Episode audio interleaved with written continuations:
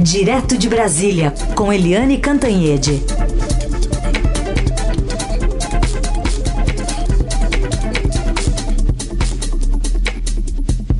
Oi, Eliane, bom dia. Bom dia, Raíssa e Carolina, ouvintes. Bom dia, Eliane. Vamos começar falando sobre o sobe e desce entre os ministros, depois dessa chacoalhada provocada pela pandemia de coronavírus no governo? É, olha, a coisa está toda muito complicada, né? É uma chacoalhada mesmo, porque o presidente da República vem se isolando. Isso aí é evidente, né? É, é um movimento claro que não, não tem a menor dúvida. Se você vê é, Ontem, só ontem, num único dia, você teve os líderes do Senado Federal, inclusive o líder do governo eh, no Senado, o líder do governo no Congresso Nacional, todos eles assinando um manifesto a favor do isolamento eh, como a medida científica com respaldo das autoridades de saúde para combater o coronavírus. Ou seja, todos os líderes do Senado Federal desautorizando a posição do presidente Bolsonaro, que não apenas fala contra o isolamento, que já seria em si grave, como age também contra o isolamento com aquela ida dele inacreditável à rua é, em três locais diferentes aqui no Distrito Federal no domingo. A gente viu que o Twitter já tinha cancelado o post do, post do presidente como um atentado à saúde. Agora também as outras redes também, né? Facebook, Instagram, todo mundo é, desautorizando o presidente do Brasil. E ele está isolado não apenas é, é, é, dentro do Brasil, como também fora, porque todos os líderes mundiais aderiram ao isolamento. O próprio Donald Trump, o Bolsonaro dizia que a, a, o Trump tinha uma linha semelhante à dele, né? Que os Estados Unidos adotavam uma linha semelhante à dele, mas o próprio é, Trump já estendeu o isolamento social até 30 de abril. É, no, o Boris Johnson na, na, Inglaterra, o Giuseppe Conte na Itália, todos eles estão apoiando firmemente o isolamento como a melhor é, e praticamente única forma de você conter a contaminação em massa e conter, portanto, o índice de mortes é, de letalidade por causa do coronavírus. E o presidente brasileiro fala sozinho, né, perde apoio aí do Congresso Nacional, perde apoio no Supremo Tribunal Federal, onde o presidente Dias Toffoli também é, recriminou a atitude dele, né, diz que não se combate o vírus com achismo.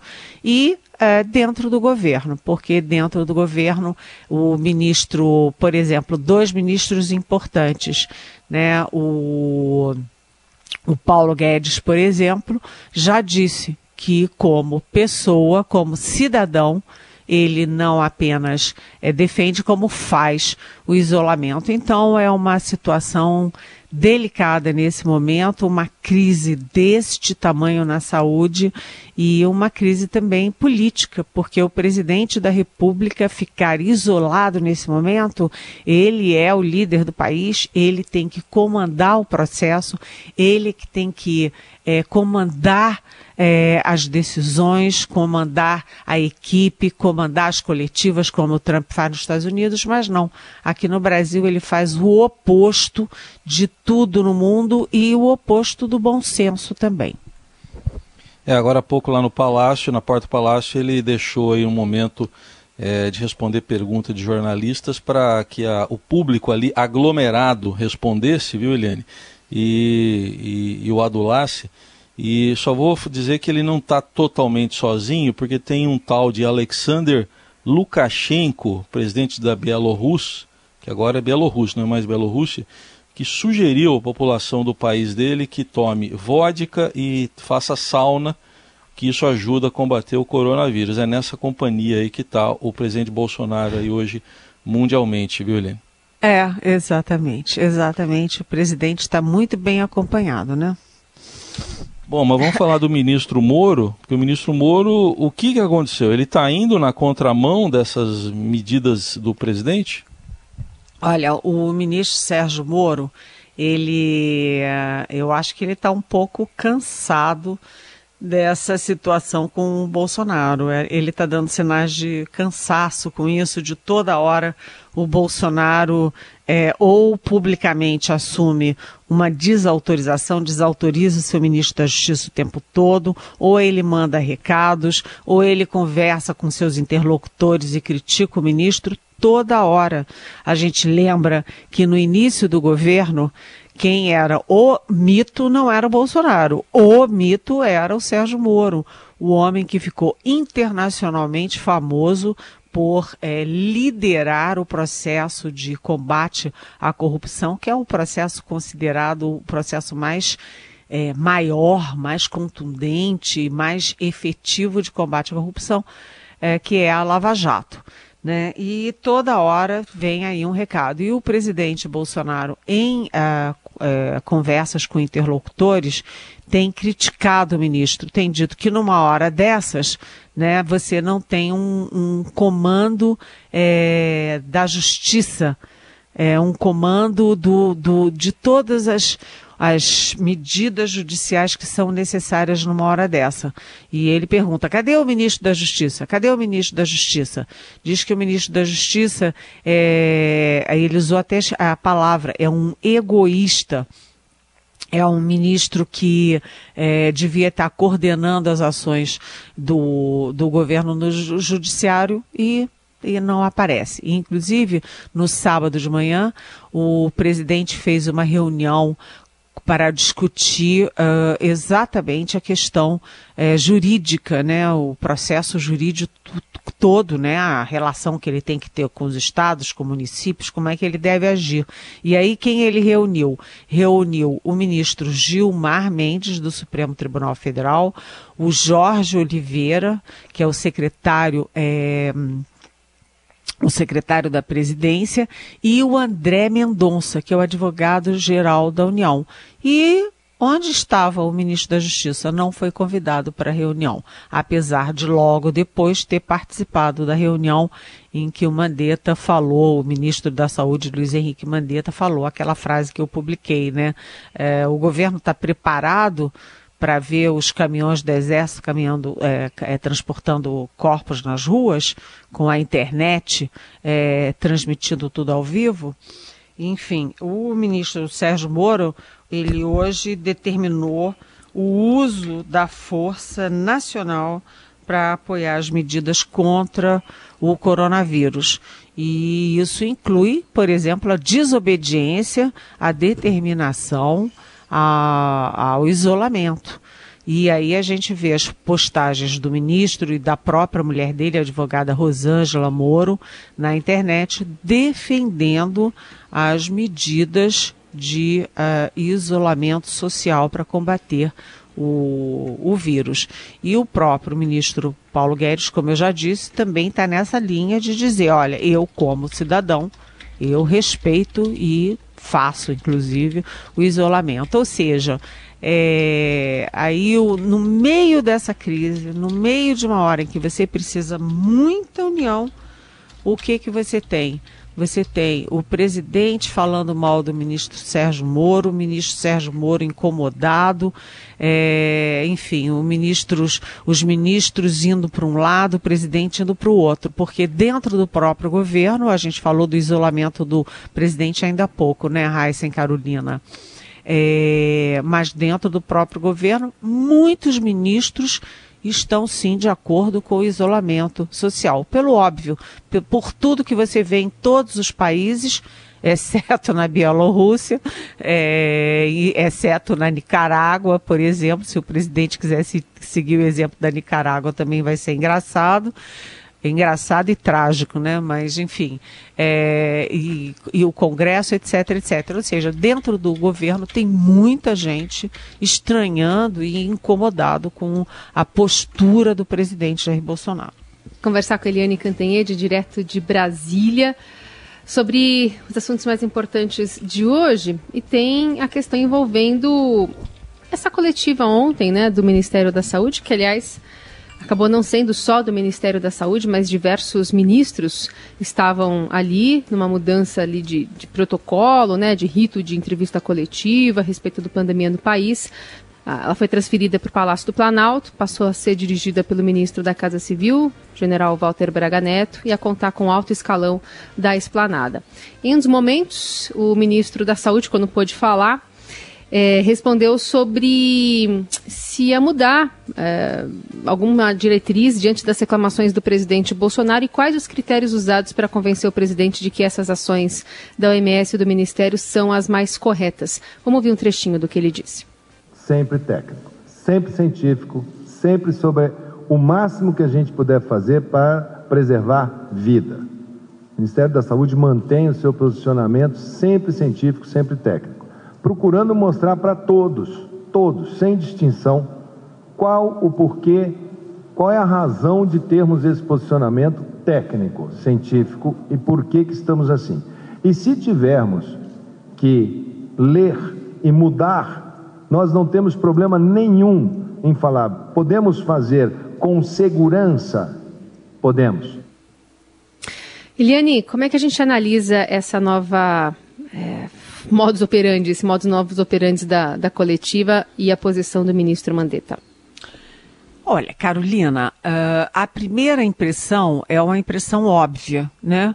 é, e correta. O presidente Jair Bolsonaro, que está com ciúme, que está fazendo birra, que está batendo de frente com o ministro da Saúde, não apenas o ministro, mas o ministro da Saúde, no meio da maior pandemia da história, é, o presidente resolveu diluir a força do eh, ministro Moro. Então, em vez de ele centralizar ali as, as manifestações do governo, de ele ser a cara do governo, estar no centro da mesa para dar as informações oficiais, é agora é quem comanda as coletivas, entrevistas coletivas, é o Braga Neto, general Braga Neto, chefe da Casa Civil.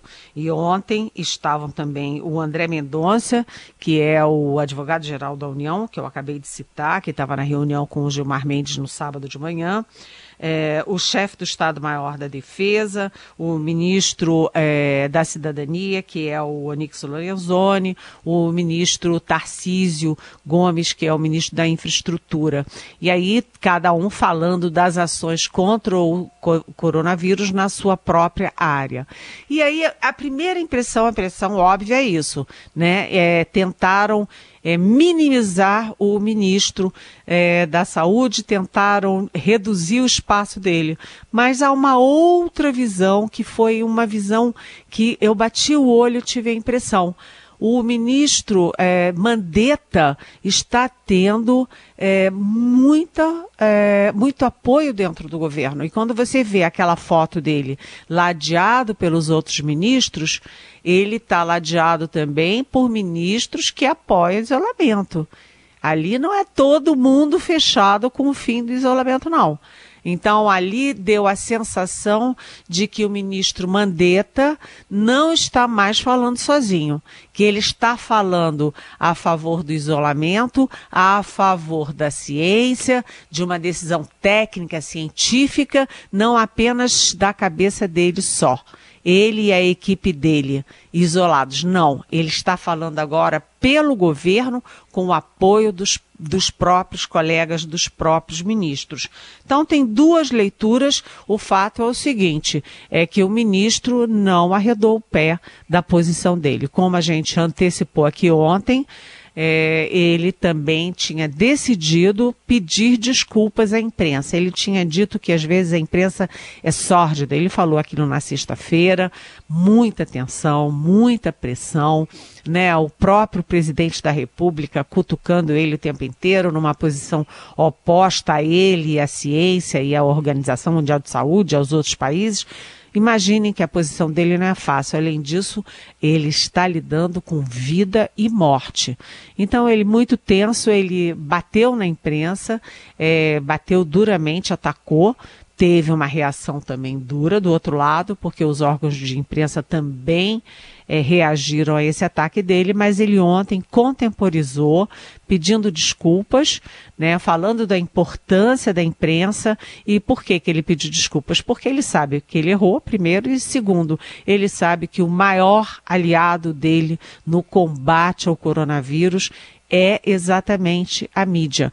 Rádio, televisão, jornal, ah, ah, eles, ah, nós todos é que estamos dando as informações, ouvindo os especialistas e, e combatendo as fake news que pululam na internet de maneira inacreditável, inclusive com apoio dos próprios filhos do presidente. Então, há duas formas de ver. Uma, de um enfraquecimento do Mandetta, outra de um fortalecimento dele. Ele pode estar enfraquecido junto ao presidente, mas ele dá sinais de estar fortalecido no conjunto do governo. Helene, então, seguindo esse seu raciocínio e uma dessas leituras, vou encaixar uma pergunta aqui da Paula, a nosso ouvinte, que diz o seguinte: considerando a maneira mais direta de confronto com o presidente Bolsonaro, do ministro Mandetta, existe uma chance real de demissão? Existiria alguma ação de órgãos da justiça para mantê-lo no cargo durante a pandemia como uh, garantia da continuidade das ações efetivas para o país? Está perguntando a Paula. Oi, Paula. É, primeiro, é, possibilidade existe sim, porque a gente sabe que o presidente Jair Bolsonaro não tem limites.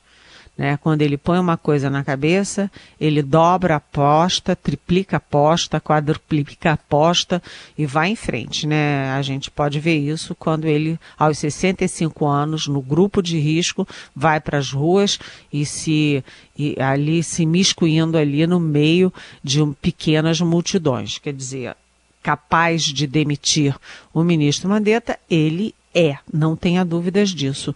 Agora, há como impedir isso só na base dos amigos, dos generais, do próprio vice-presidente Hamilton Mourão segurando o homem. Né? Ali é, é, tem que ter uma força-tarefa dentro do governo para impedir que o Bolsonaro fala, faça isso num momento gravíssimo como esse. Porque se ele demitir o Mandetta, ele vai criar um efeito dominó no Ministério da Saúde, desmanchar toda uma equipe que está sendo elogiada, porque apesar das condições super adversas, está fazendo tudo o possível para minimizar os efeitos dramáticos da, do coronavírus. Você me pergunta se há como é, interferir na justiça? Não. A decisão de nomear e demitir ministros é uma decisão solitária do presidente da República e não há como questionar isso é, na justiça. Muito bem. Eliane, tem outra pergunta. Vai lá, Carol, vai você. É que cada um é, na sua casa, é... vai você. É isso. É, é, que tem essa outra questão envolvendo a decisão do ministro Marco Aurélio Mello sobre o impeachment, né, que vem num contexto de perplexidade do Supremo Tribunal Federal com o presidente Bolsonaro, e tem ainda muitas perguntas, assim como na semana passada, de ouvintes que estão querendo saber sobre essa possibilidade de impeachment, querem é, que você comente sobre como é possível, uh, assim como a Paula, né, o judiciário interferir ou não nessa questão, levando em conta as ações imprudentes do presidente em relação ao aconselhamento de as pessoas não, não, não, não seguirem as recomendações sanitárias de confinamento.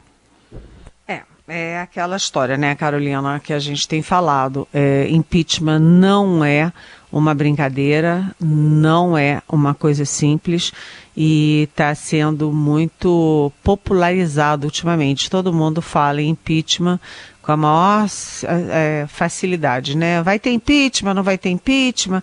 Não é assim tão simples. Agora, o Marco Aurélio Mello, ele tinha dado uma entrevista para o Estadão ontem, é, falando: será que está todo mundo e o mundo todo errado? Todo mundo errado e só o presidente Bolsonaro está certo? Né? Ele ironizando e demonstrando irritação com essas é, posições do presidente. Enquanto isso, o Dias Toffoli também falou, né? Teve aquela, é, ele gravou, fez um, um vídeo também dizendo que não se pode combater o, o coronavírus com base em achismo. E como a gente conversa com os ministros do Supremo, todo mundo tão perplexo como a própria opinião pública, como os próprios especialistas, os médicos e tal, com essas posições do presidente. E aí ele surpreendeu todo mundo acatando um pedido de um partido, né, e pedindo para a Procuradoria Geral da República analisar a questão do impeachment. Eu nem gostaria de falar muito sobre isso, porque não é uma questão que se coloque dentro uma questão de enorme impacto político em meio à pandemia.